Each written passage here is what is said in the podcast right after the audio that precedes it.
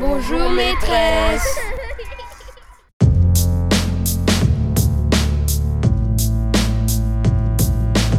Le micro est dans la classe.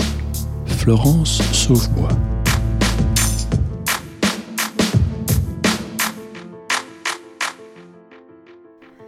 Ils arrivent d'un autre pays, d'une autre culture, et ont une autre langue que le français.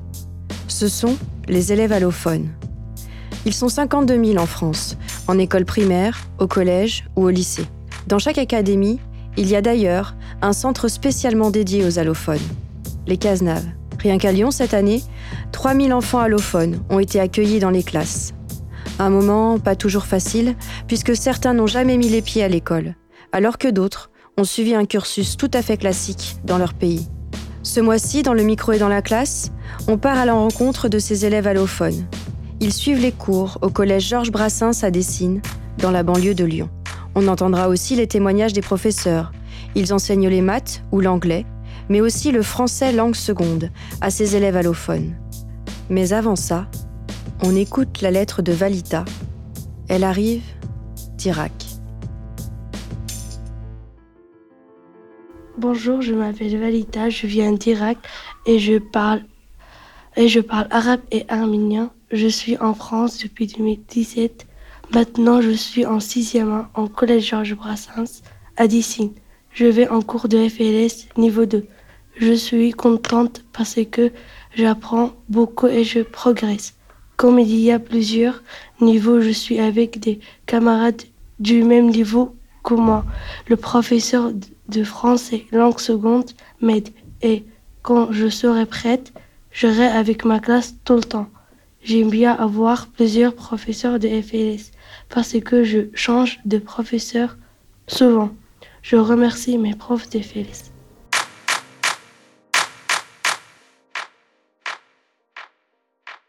Je suis avec Fabienne de Marcos, euh, qui est une enseignante d'anglais, qui est à l'origine de l'ouverture de l'unité euh, UPE2A au sein du collège Brassens. Bonjour. Bonjour. Est-ce que tout d'abord vous pouvez me présenter votre établissement scolaire?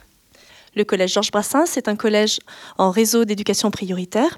Nous accueillons jusqu'à 600 élèves et nous avons un dispositif SECPA, une ULIS, nous organisons un atelier relais pour les élèves décrocheurs et en difficulté. Et puis nous avons le dispositif UPE2A. UPE2A qui signifie unité pédagogique pour les élèves allophones arrivants. Alors est-ce que vous pouvez nous parler du dispositif au sein de votre établissement scolaire?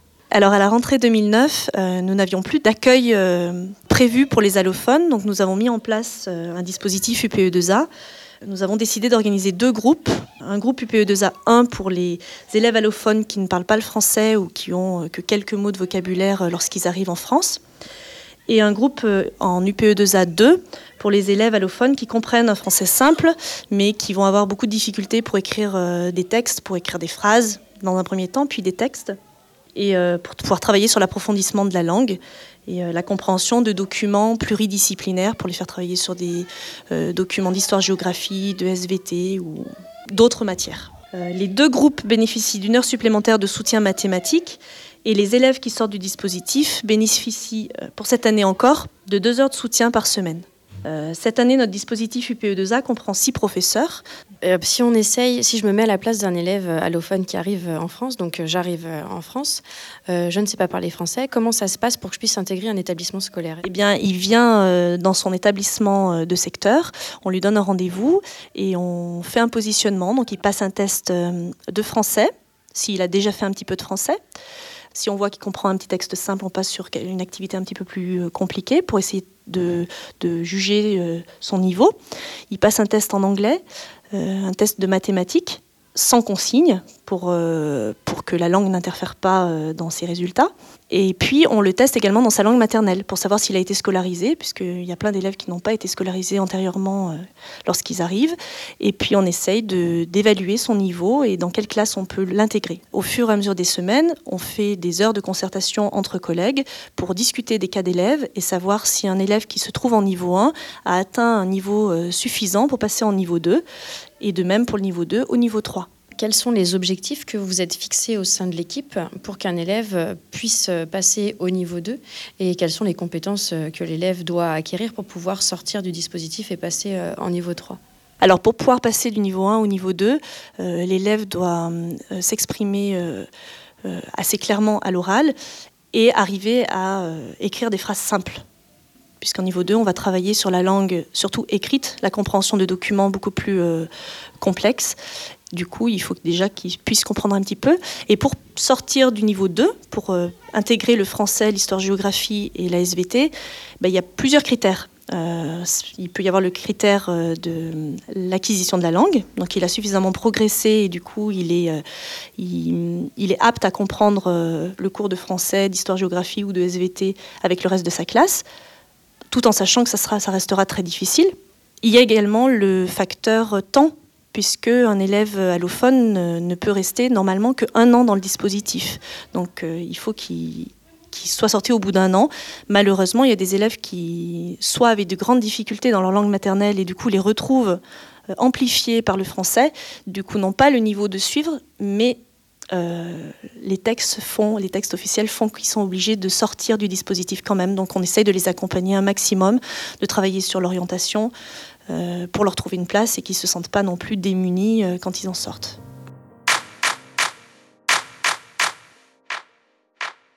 Bonjour, je m'appelle Akram, j'ai 11 ans, je viens de l'Italie, d'origine marocaine, je parle italien.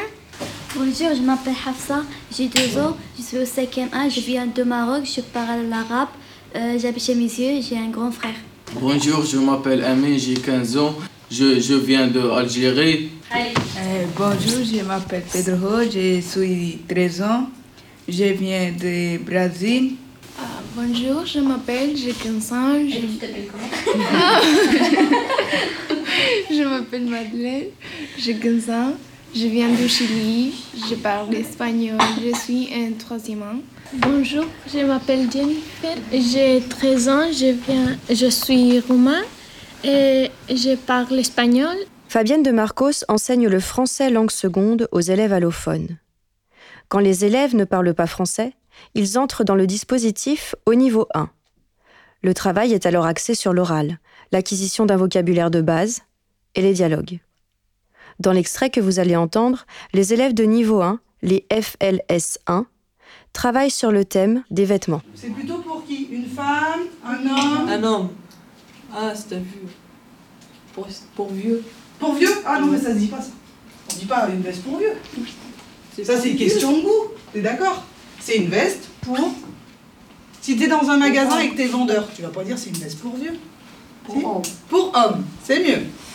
D'accord, merci. Euh, Valita, tu continues? Tu peux barrer ce que tu n'as pas utilisé. Et, oula, alors là, il t'en manque un bout. La chemise. La chemise. La chemise. T'as mal recopié tes, tes, syllabes. À côté, Valita. Là-bas, regarde, l'autre tableau. Voilà. Allez, on refait. C'est pas grave. C'est tout bon. Alors, va choisir soit un pantalon, soit une chemise à nous présenter. C'est un pantalon noir. Ouais. C'est pour les filles C'est pour les filles. D'accord. Ça, c'est plutôt moderne. T'es d'accord, Amir? Là, c'est pour les jeunes. Ok. Il te plaît ce pantalon? Tu le trouves joli? Peut-être tout à l'heure tu vas vouloir l'acheter alors. Quand tu vas faire ton dialogue. Refais le tour là. Qu'est-ce que c'est ça? C'est les caleçons. Et tu sais ce que c'est? Ouais. Qu'est-ce que c'est? C'est les petits culottes les garçons portent à l'intérieur des pantalons. Donc moi je suis Mme Bussard-Clavel, donc je, je, suis professeur d'éco-gestion euh, option commerce normalement en lycée professionnel et sur le collège euh, je suis affectée à la SECPA, donc avec des élèves de 4e et 3e sur un plateau technique de pratique de vente distribution logistique. Euh, et donc j'ai intégré le, le, dispositif FLS du collège Brassens il y a plusieurs années avec euh, comme principe de faire euh, découvrir le, le, français au quotidien euh, dans tout ce qui était magasin, tout ce qui était échange entre les gens pour les élèves de FLS. Donc c'est vrai que du coup, l'avantage, c'est qu'on peut investir pendant les heures de, de, français avec eux le plateau technique dans son intégralité, puisqu'on on peut avoir des heures où les troisièmes ne pratiquent pas. Et ça permet donc de vraiment mettre en pratique le vocabulaire, les interactions entre les gens, pour qu'ils puissent se débrouiller dans leur quotidien. Après le thème des vêtements, nous retrouvons ces élèves de niveau 1 dans le cours de français de Madame de Marcos. Cette fois, l'enseignante a décidé de les faire travailler sur le thème des émotions. objectif, leur faire acquérir du vocabulaire pratique. Elle est, elle est furieuse, elle crie. Furieuse Furieuse. Elle crie. Il est, il, il est surmené. Qui peut aider Bruce? Surmené. Mohamed? Surmené. Surmené. Répète Bruce? Surmené. Triste. Stressé. Stressé. Surmené, c'est un synonyme de stressé. Ah oui. Ça veut dire la même chose. Il est surmené, Il est surmené. Stressé. stressé, C'est stressé. stressé. C'est stressé. C'est stressé. C'est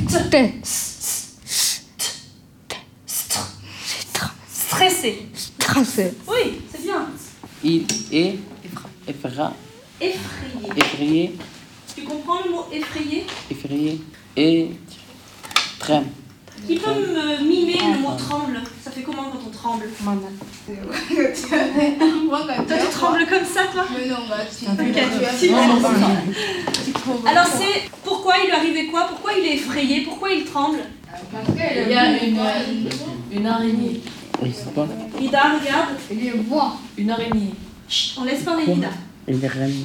Quoi Je sais pas c'est quoi ça. Tu sais pas comment ça s'appelle, ça. Araignée.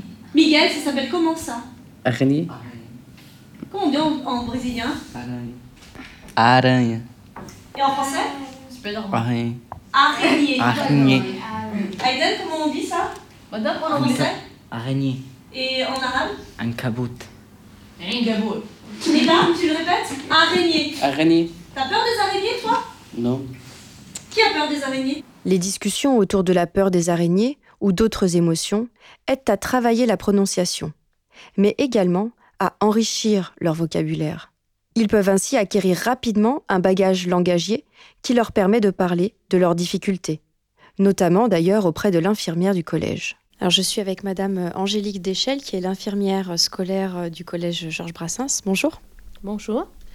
Est-ce que vous pouvez nous expliquer le rôle que vous jouez euh, auprès des élèves allophones au collège Georges Brassens? Alors, euh, en ce qui concerne les élèves allophones, euh, lors de la présentation du collège, je me présente, on leur montre où est mon bureau. Je leur explique mon rôle, le fait que j'accueille pour les petits bobos, les gros bobos, toutes les questions qui peuvent paraître des fois superficielles ou pour les questions qui sont plus difficiles sur leur histoire qui sont personnelles. Et euh, une fois dans l'année, je les rencontre autour d'un dépistage infirmier où je fais le point avec eux sur euh, leur intégration au collège, où je fais le point avec eux sur leur vaccination, car quelquefois ils viennent de pays où euh, ils n'avaient pas de vaccination ou alors leurs carnets de santé ont disparu.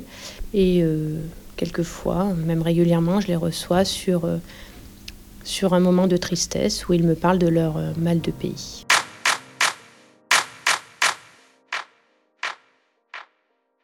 Alors, je suis avec Madame Keflin, qui enseigne en niveau 1 de français langue seconde. Euh, ce matin, vous avez donc préparé une activité euh, aux élèves de niveau 1. Est-ce que vous pouvez nous expliquer ce que vous leur avez fait faire et dans quel objectif? Alors, les élèves étaient répartis par euh, groupe. En fait, chaque groupe avait une batterie de textes, euh, de textes donc, qui appartenaient à trois catégories texte explicatif, texte narratif et texte euh, injonctif. Donc, euh, donc, évidemment, ils ne pouvaient pas tout lire dans les textes, c'est trop compliqué pour eux, mais ils pouvaient quand même prendre des indices euh, visuels, des, dans les images, dans les textes, les titres, etc., des mots qu'ils connaissaient, pour pouvoir essayer de retrouver les catégories. Et après, moi, je passais dans les groupes pour effectivement les aider aussi, les guider un peu euh, dans, leur, euh, dans leur travail. Ça, c'est une publicité. Ça, c'est. Ça, c'est un comique. Comique.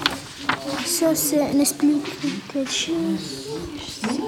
Attends. Il joue avec ça. Ça, c'est publicité? Ça, avec ça? Non, non. C'est pas avec ça. C'est avec ça. Je crois. Ah, ça explique une chose. Ah oui. C'est bon. Alors, vous m'expliquez euh, pourquoi vous avez fait ces groupes? Euh, parce que euh, ça explique quelque chose. Comme euh, quoi explique euh, La les tour jeux- Eiffel. Là, la tour Eiffel. Là, le volcan. Et ça sont des jeux. Ça sont des publicités. Ça sont des comiques. Ça, c'est c'est quoi ça? C'est une publicité. C'est Une publicité? Vous arrivez à lire ou pas? Oui. Oui Je lis. Qu'est-ce que c'est écrit là? Pour quatre personnes. Quatre cuisses de poulet. Quatre oignons. Une carotte. Un petit ananas. ananas Une boucle garnie. 250 grammes. Qu'est-ce que c'est ça C'est une recette de manger, c'est l'autre côté. Par quoi est-ce que vous démarrez euh, face à des élèves qui vraiment n'ont aucune base de français pour pouvoir réussir à les faire entrer dans l'apprentissage de la langue? Alors ça dépend des élèves. S'ils ont déjà une langue latine, on va rentrer directement par le vocabulaire de l'école, c'est-à-dire tout, ce qu'ils ont besoin, par exemple pour le matériel scolaire, dans les différentes matières, de quel matériel ils vont avoir besoin, leur cahier, classeur, agenda, des choses toutes bêtes, mais vraiment pratico-pratiques avec lesquelles ils vont devoir euh, se débrouiller tout de suite. On travaille aussi sur l'emploi du temps, on travaille comment s'organiser, euh, etc. Après, pour les élèves qui n'ont pas du tout euh, une langue, qui ont des points communs avec le français, ben, on passe par le béaba euh, un petit peu, pas non plus trop longtemps parce qu'ils ne sont pas tout petits et ils n'ont pas besoin de tout non plus, mais ben, l'alphabet en français, le nom des lettres, comment si on les combine, qu'est-ce que ça donne, comment on arrive à se débrouiller avec ça. Non, non, c'est- Non, c'est à côté reste- ça. Pourquoi? Parce que Pas- parce que c'est ça. Ça, c'est un, un gâteau. Et ça, les. euh, euh, les comment dire en français Nourriture de, de Les recettes, ça. Très bien, des recettes. C'est Et les du recettes, ça gâteau. sert à quoi Euh, Ah, information. Les recettes, c'est. euh, Qu'il faut manger. non, c'est. manger, oui. Si non. je, reg- si je lis là, si je lis, qu'est-ce que après Qu'est-ce qui va se passer Si je veux ça, si je veux la mousse au chocolat et que je lis là, qu'est-ce que je vais Préparer. préparer Oui, je vais Oui, faire. Ça, je me- ça va fais me. le, le gâteau. C'est moi qui vais faire ce Oui. qu'il y a écrit là. D'accord Alors, attention. Mais regardez, est-ce qu'il n'y a pas dans ces textes-là un autre Ça, c'est un texte jeu. qui nous fait faire quelque chose Je comprends. Ça, Ah, c'est pourquoi simple. Parce que Attends, un par un. ça, c'est pour construire. Très bien. Et ça, c'est le même. Voilà. Là, je fabrique un jeu. Je, construis le Ah jeu. Et là, je prépare, je Et fabrique un, même un plat. La même chose. Alors, Ça, attends. On va déjà mettre ça. Maintenant, celui-là.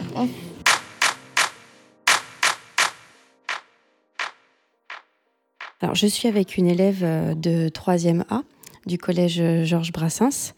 Euh, est-ce que tu peux nous dire quand est-ce que tu es arrivée en France? Oui, j'arrive en France en année derrière, des début des les mois février. Donc, ça fait un an maintenant que tu es en France. Est-ce que quand tu es arrivée, tu parlais français? Non, pas du tout. Toi, ta langue, euh, la langue que tu parlais euh, et que tu parles sûrement avec ta famille tous les jours, qu'est-ce que c'est? J'ai parlé Kinyarwanda. Est-ce que tu peux me dire euh, bonjour, je suis arrivée en France il y a un an dans ta langue? Ah Oui, je peux le dire.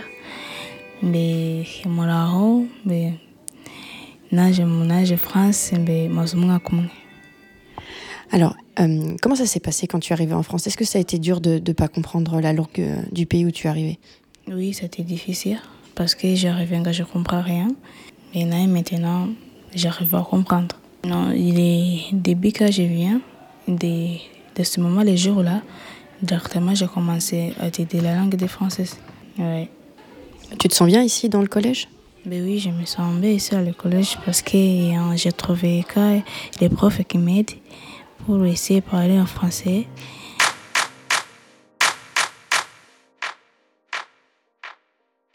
Je suis avec monsieur Junta, qui est le principal euh, adjoint du collège Georges Brassens. Bonjour. Bonjour. Alors, ces enfants, quand ils arrivent dans votre établissement scolaire, j'imagine qu'ils ne parlent pas du tout le français, euh, les familles non plus. Comment est-ce que vous faites pour communiquer avec eux euh, au départ? Bah, cela tient du bricolage, euh, mais, mais comme souvent, euh, cela engendre plutôt des moments de bonne humeur. Euh, on, on on utilise dans un premier temps pas de traducteur officiel.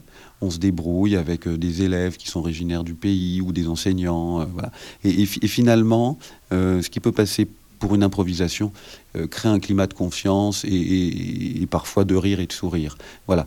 Euh, on, ne, on, ne, on, ne, demande les services d'un service de traduction euh, que lorsqu'on estime qu'une situation personnelle est extrêmement difficile ou que sur les difficultés scolaires, on a besoin vraiment de travailler encore plus avec les parents et de tout leur dire, ou bien lorsque on comprend qu'un enfant cache euh, sa vie au collège qu'il vit douloureusement ou les bêtises qu'il est susceptible de faire.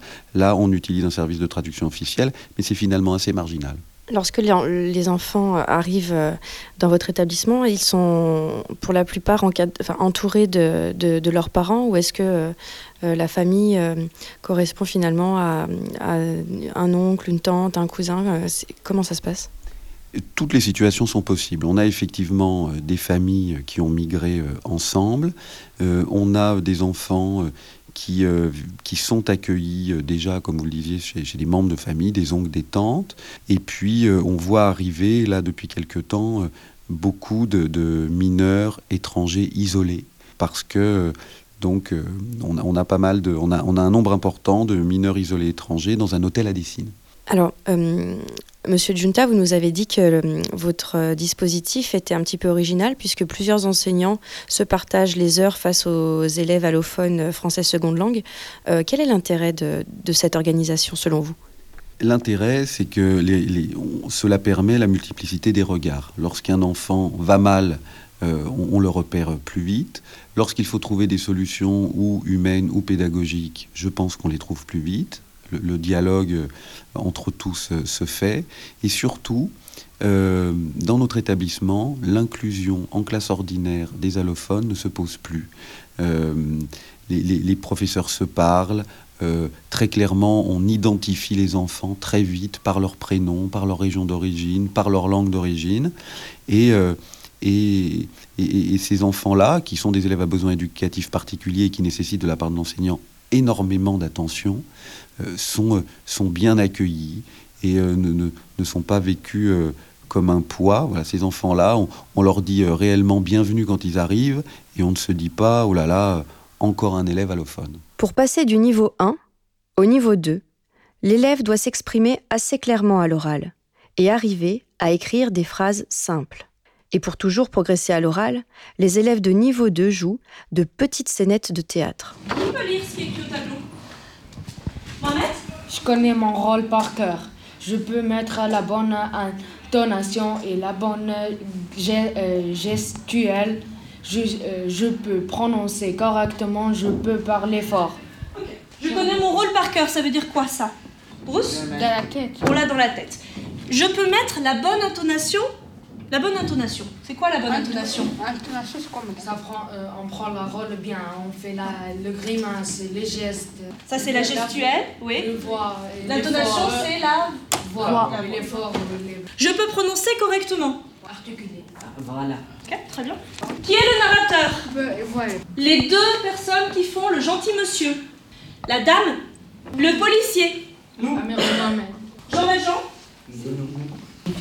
C'est bon, vous êtes prêts 3, 2, 1, action Dans la petite maison de Digne. Il dort.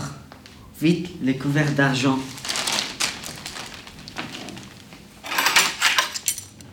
Je pourrais les vendre et en tirer un bon prix. Acheter de nouveaux vêtements et une nouvelle vie. Le lendemain.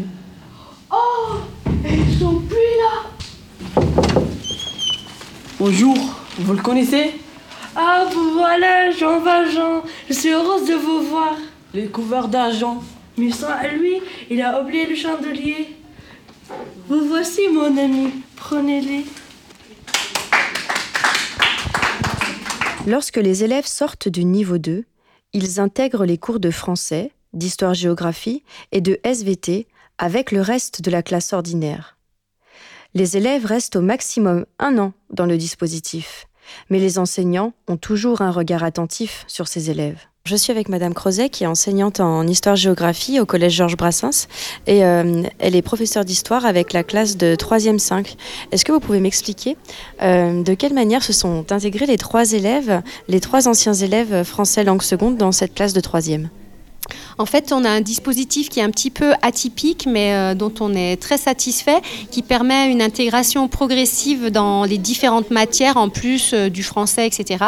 Et donc, ben, les trois élèves que j'ai cette année sont très bien intégrés. Ils ont des résultats qui sont souvent euh, aussi bons, voire meilleurs que certains autres élèves qui sont euh, tout à fait euh, dans le système classique. Et donc, c'est une intégration tout à fait réussie, particulièrement pour l'un d'entre eux où on sent que c'est lié aussi à la scolarité qu'ils ont eue avant d'arriver en France et où on sent que la- la- la- l'école était déjà quelque chose de très important dans la famille et qu'il a complètement réinvesti euh, pour réussir en France en fait. Mais globalement, ce sont des élèves qui- qu'on ne distingue pas forcément euh, du reste de la classe. Est-ce que vous pensez que vous avez progressé par rapport au moment que vous êtes arrivé en France? Qu'est-ce qui vous a aidé à progresser dans, dans, dans l'apprentissage de la langue française? Amis, euh, les cours d'FLS. Et euh, peu à peu, on apprend. Comment dire, ça vient automatiquement. Ouais. Un jour, tu te réveilles et tu sais parler. Oui, ça se passait à moi aussi la même chose. Deux mois plus tard, je me suis réveillée et je savais parler. J'étais choquée au début, je ne savais pas comment j'avais fait, mais je parlais. Comment ça s'est passé votre euh, l'inclusion dans les classes euh, sans que vous ayez plus de cours euh, de français seconde langue Comment vous vous débrouillez dans vos classes? Est-ce que c'est facile? Est-ce que c'est dur? Est-ce que c'est pareil dans toutes les matières? On est noté comme toutes les autres, donc on n'a pas une excuse à utiliser. Euh, Je suis une FLA, je viens d'arriver, c'est pas une excuse à utiliser. Et de temps en temps, on est les, élèves qui ont les péjeurs, pas des, forcément des bonnes notes. Bah, moi, j'arrive presque pile à la moyenne en français, genre j'ai 10. Et euh, j'arrive pas à avoir plus. Et j'ai des problèmes, par exemple, de les mots que, que ça se prononce pas comme ça s'écrit. Par exemple, comme femme, je l'écris F-A-M-M-E, j'écris pas F-E-M-M-E. Donc, euh, c'est à force de lire et regarder la télé, peut-être. euh, Moi, je- j'essaye de lire des livres en français et m'appliquer en classe, mais c'est quand même euh, vraiment difficile euh, euh, par, le grâce au vocabulaire que je n'ai j'ai pas un bon vocabulaire pour m'exprimer. C'est difficile d'entrer dans une classe qui est déjà préparée. Ils sont nés en France et ils ont l'habitude. Qu'est-ce que vous pensez de, des professeurs qui vous ont qui vous ont fait les enseignements français langue seconde? Est-ce que vous avez apprécié travailler avec eux? Qu'est-ce que vous avez aimé? Qu'est-ce que peut-être quelques quels conseils est-ce que vous pourriez leur donner pour euh, pour que pour apprendre plus facilement la langue quand on n'a aucune idée? De rigoler avec les enfants, de rigoler et dire les mots en rigolant, et faire des jeux avec les mots plus difficiles pour apprendre. Et je pense que les profs ils doivent plus focaliser sur le dialogue parce que peut-être de l'écriture, euh, en- dans les années plus tard, peut-être ils vont apprendre à écrire, mais le dialogue c'est un truc très important à savoir, surtout quand tu trouves euh, avec des personnes, euh, bah, des camarades, et les camarades ils parlent bien français, ils essayent de communiquer avec toi, mais toi tu comprends rien du tout. J'ai déjà passé euh, dans ce petit période et c'était vraiment un cauchemar. Et j'avais plus envie de venir au collège. Et Mais au départ, ils vous demandent quand même pas de rédiger un texte de français de 10 lignes. Vous commencez par l'oral, non? Oui, mais c'est pas. En fait, par exemple, en FLS1, il nous apprend comment écrire baguette.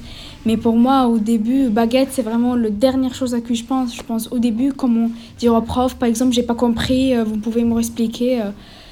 Deux fois, vraiment, je trouvais pas euh, des phrases. En fait, je comprenais pas et je restais en silence. Et ça, c'est la grande erreur que tout le monde il pourrait commettre. Oui, mais moi j'ai trop aimé leur gentillesse, même si on comprenait pas et il essayait d'expliquer doucement pour qu'on comprenne euh, tous les mots, qu'est-ce qu'il fallait apprendre.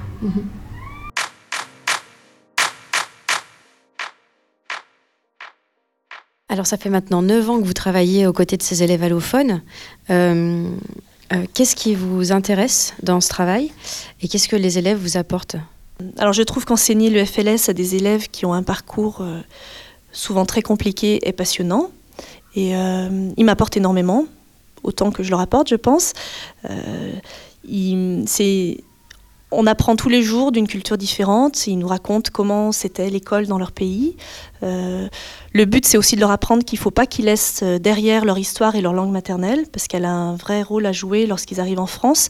Ils vont pas tout réapprendre, ils vont apprendre juste un peu plus loin et autre chose. Donc, euh, c'est un partage de, d'histoire, c'est un partage de d'idées. C'est passionnant. Le collège Georges Brassens de Dessine propose un véritable parcours scolaire inclusif aux élèves allophones. Là-bas, l'élève bénéficie d'un réel accueil. Il est le bienvenu parmi ses pairs. Le parcours d'enseignement qui lui est proposé lui permet l'apprentissage de la langue française et de l'ensemble des disciplines, mais aussi l'acquisition des codes scolaires. Si le thème de la scolarisation des élèves allophones vous intéresse, je vous conseille la lecture d'un article de Marie-Odile Mersandos du Centre à la Savary de l'IFE. Pour le lien, rendez-vous sur le site de Cas d'école. Le micro est dans la classe, c'est fini. Et cette émission se termine comme elle a débuté, par une lettre. Si vous avez envie de faire un clin d'œil à un enseignant que vous avez apprécié, écrivez-nous. Nous lui transmettrons le message. Adressez votre courrier à cadécole, lyon.fr. Nous allons d'ailleurs nous quitter en écoutant la lettre de Diane Béduchot sur le titre d'Alain Souchon, Sidi Ferrouche. Madame Poitvin, quand je suis entrée au collège, j'ai tout de suite su que vous alliez être ma prof préférée. Vous aviez un look complètement décalé, de longs cheveux bouclés, des boucles d'oreilles colorées, et vous aviez l'aisance d'une actrice de théâtre. Vous nous parliez de romans, de poèmes, de cinéma, en nous faisant rentrer à chaque fois dans de nouveaux univers. J'ai eu la chance de vous avoir comme professeur de français pendant mes quatre années au collège. Au-delà de votre présence en cours, toujours pétillante, dynamique, vous étiez investi dans tous les projets possibles et nous faisiez découvrir vos nombreuses passions. C'est comme ça qu'en sixième, toute la classe a réalisé un film depuis les dialogues jusqu'au tournage en passant par les costumes. Ce film, qui n'est pas encore sorti malheureusement, a été présenté au cinéma de la ville, devant nos parents et amis, pour notre plus grande fierté. En quatrième, nous avons recommencé l'expérience du côté de la radio, et nous avons enregistré des émissions dans des vrais studios. Quelle émotion ça a été. Aujourd'hui, je voudrais vous dire merci, Madame Poitvin. Merci de m'avoir ouvert tant d'horizons et d'avoir déplacé les limites des possibles. Diane Béduchot. C'était un théâtre en plein air. Le ciel était clair, on voyait la mer. Norisama Avec mon cœur, avec ma bouche J'étais chanteur, assis des férouches. Rani de fille, si des férouches.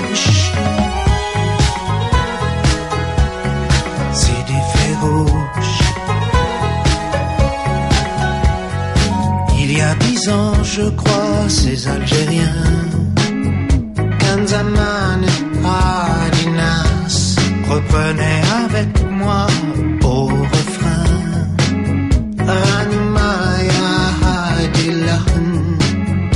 Et par cette ferveur chantée, oui, ma chère,